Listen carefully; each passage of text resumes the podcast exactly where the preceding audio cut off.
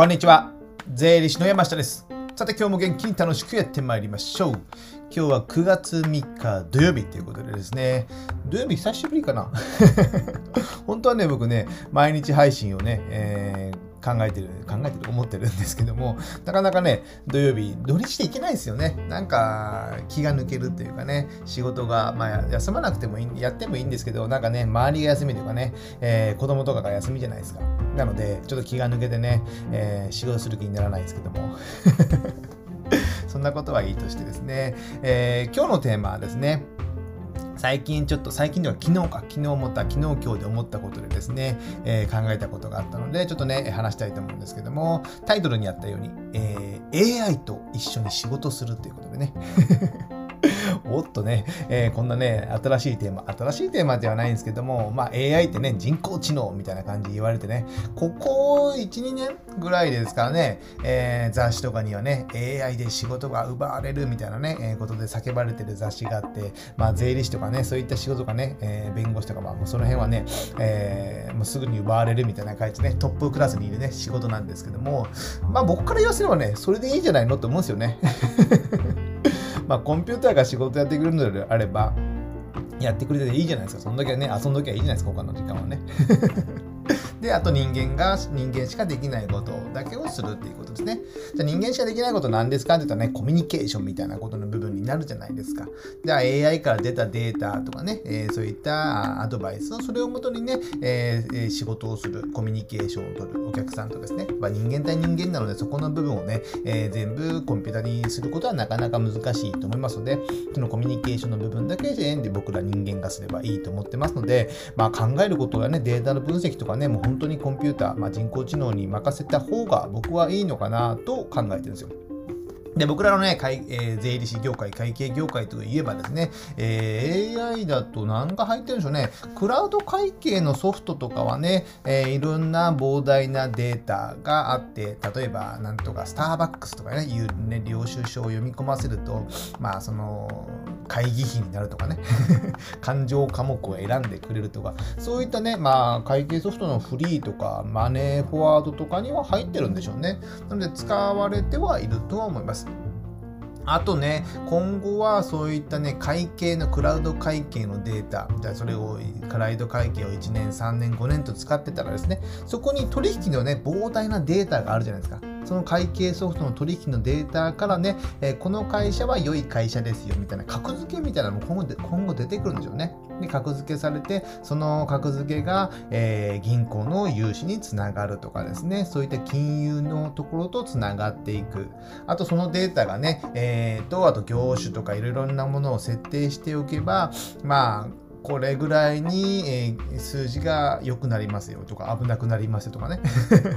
そういったものが分かってくる。あと、まあ、補助金とか助成金とかそういったものもね、えー、随時提案してくれるみたいな感じにね、えー、なってくるのかなと思います。それはそれでいいですよね。これまでは、これまではというか今今は、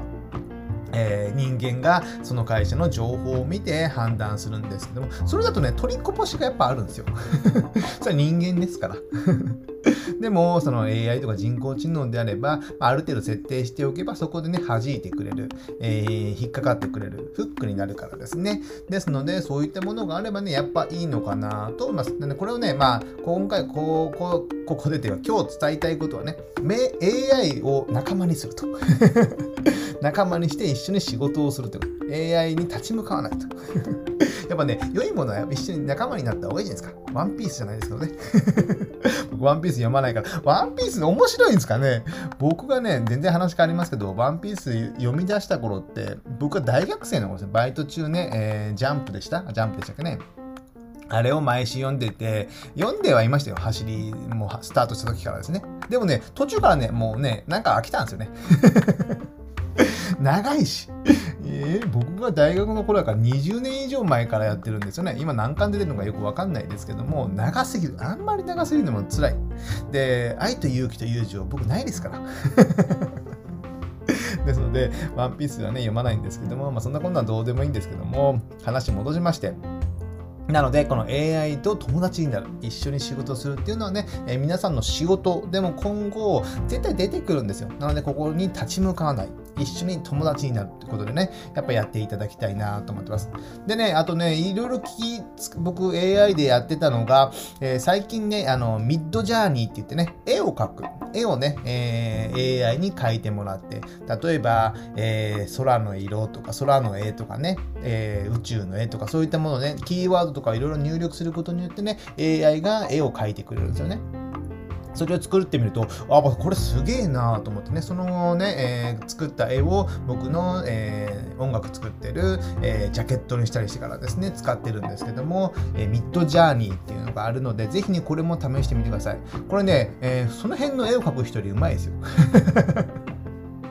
本当の絵描きよりですね。でこういったものがね、えー、どんどん出てきて、これをまたクリエイティブにいろいろ使っていく。ね。これを、まあ、これを元にいろいろ使っていくってことですよね。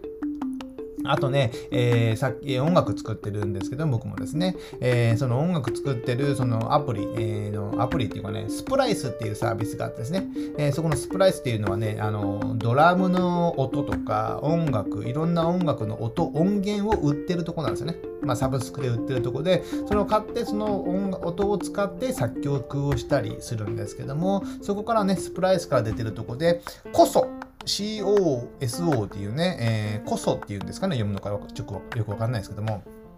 そこでね、えー、音楽の音楽を AI で作るみたいなね、アプリが出てるんですよ。こそっていうのがあるんですけども、それをね、さっきね、えー、使ってみたんですよ。使ってみるとね、結構いけるやんみたいな。結構いけるやんみたいな。でね、イメージができた曲が、まあ、一瞬ね、え、盛り上がるところができたらね、それをね、えー、そのスプライスのところで音源を買って、それをね、えー、パソコンのその音楽制作のソフトに移して、それをまたね、再編集しながらね、え自分なりの音に仕上げていく、一曲に仕上げていく。やっぱね、ループの音楽なので、まあ10秒ぐらいの程度のしか流れないから、それをね、え5分、10分、あ3分、5分とかの曲に作っていくっていうのは人間の作業になると思います。でも、このね、えー、音楽のアプリっていうのはもう一瞬でできるんですよ。数秒ですよ。5秒ぐらいで。こういう音楽とかね、えー、まあダンスとか選ぶだけでね、えー、5秒ぐらいでその曲ができる。じゃあここの部分の音はちょっと変えたいとかね、いろいろ変えていけば、えー、いろいろ出てくるってことになってくるので、今後ね、こういった、あのもうクリエイティブみたいな感じで出すのって、あの AI になってくるでしょうね。デザインとか曲とかね。そういったものはやっぱ、えー、AI に変わっていく。まあこれをね、うまく使って、えー、曲もリリースしていくっていうのはね、結構ありなのかなと思います。ので、ちょっとね、ここの AI をテーマにね、僕もね、ちょっといろいろね、この音楽や絵を作って、使って、えー、クリエイティブなものをアーティストとね、え、僕はアーティストなので。作っていきたいなと思うんで、ぜひね、皆さんもご自身の仕事や趣味とかでね、AI をなんかした活用できないか。やっぱね、えー、このね、えー、技術を活用するのって今いいことだと思うんですよ。な一から何かをやるっていうのもなかなかね、もったいない。時間ももったいないじゃないですか。だったらね、今の、えー、技術を活用して、もっとね、えいろんなものを出していくっていうのはありなのかなと思います。じゃあね、AI から奪われないような仕事をするっていうのも、まあ、ありはありなんですよね。例えば、まあ、料理人とかね、寿司屋とかね、寿司屋で AI はなかなか難しいじゃないですか。味付けぐらいだったらね、AI がわかるのかもしれませんけども、えー、この料理人とかね、えー、マッサージとか、まあ、お医者さんとか、まあ、お医者さんでも AI をね、一緒に使ってね、できたりしますよね。ですので、まあ、リアルに人間と接するもの、ね、えー、というかいうのは、えー、やっぱなかなか取って変わられないっていうことになりますね、こういったものを仕事にしながら、で、あと AI も味方につけるみたいな感じですね。ですので、えー、まあ、この辺両方やるってことですよね。リアルしかできないもの。さっき最初の方に言ったように、えー、コミュニケーションの部分とかですね。それと、まあ、AI を友達にしながら一緒に仕事をするっていうのがね、えー、今後ね、え必要なのかな。なので、AI を AI を使う人間になるってことですね。使う人間。使われる人間になっちゃいけないんですよ。使われる人間だったらもうロボットになるので、えー、誰でもいいってことになると、ロボットにもう今度機械に変わられてるししまいますので、えー、ぜひね、AI を使う人間になれるようね、えー、今後ね、やっていただけたらな、やっていただけたら僕はね、ちょっと考えて、ちょっとね、こういったものを使ってみると、ああ、うまく使った方がいいなっていうのがやっぱあるじゃないですか。ね、そこの毛嫌いして、えー、もう自力でいくみたいなね。そう、時間もったいないじゃんみたいな思うじゃないですか。ですね、このね、AI、人工知能をうまく使いながらね、えー、ご自身の仕事や趣味をね、えー、もっとね、楽しくしていただけたらなと思ってます。じゃあ今日はね、えー、人工知能、AI と一緒に仕事をするっていうテーマでお話しました。じゃあ今日はね、え土曜日ですけども、え僕はね、東京に来ててね、えレディー・ガガのライブがあるので東京に来てて、ちょっと今日はね、ホテルでね、えー、Kindle 本でもね、一日書こうかなと思ってね、あと音楽制作をしようかなと思ってね、えー、天気はちょっと曇りなのでですね、あんまり外に出ずに、えー、ブラブラしながら、えー、やりたいと思います。じゃあ今日はこれぐらいにしたいと思います。ではまた次回お会いしましょう。さよなら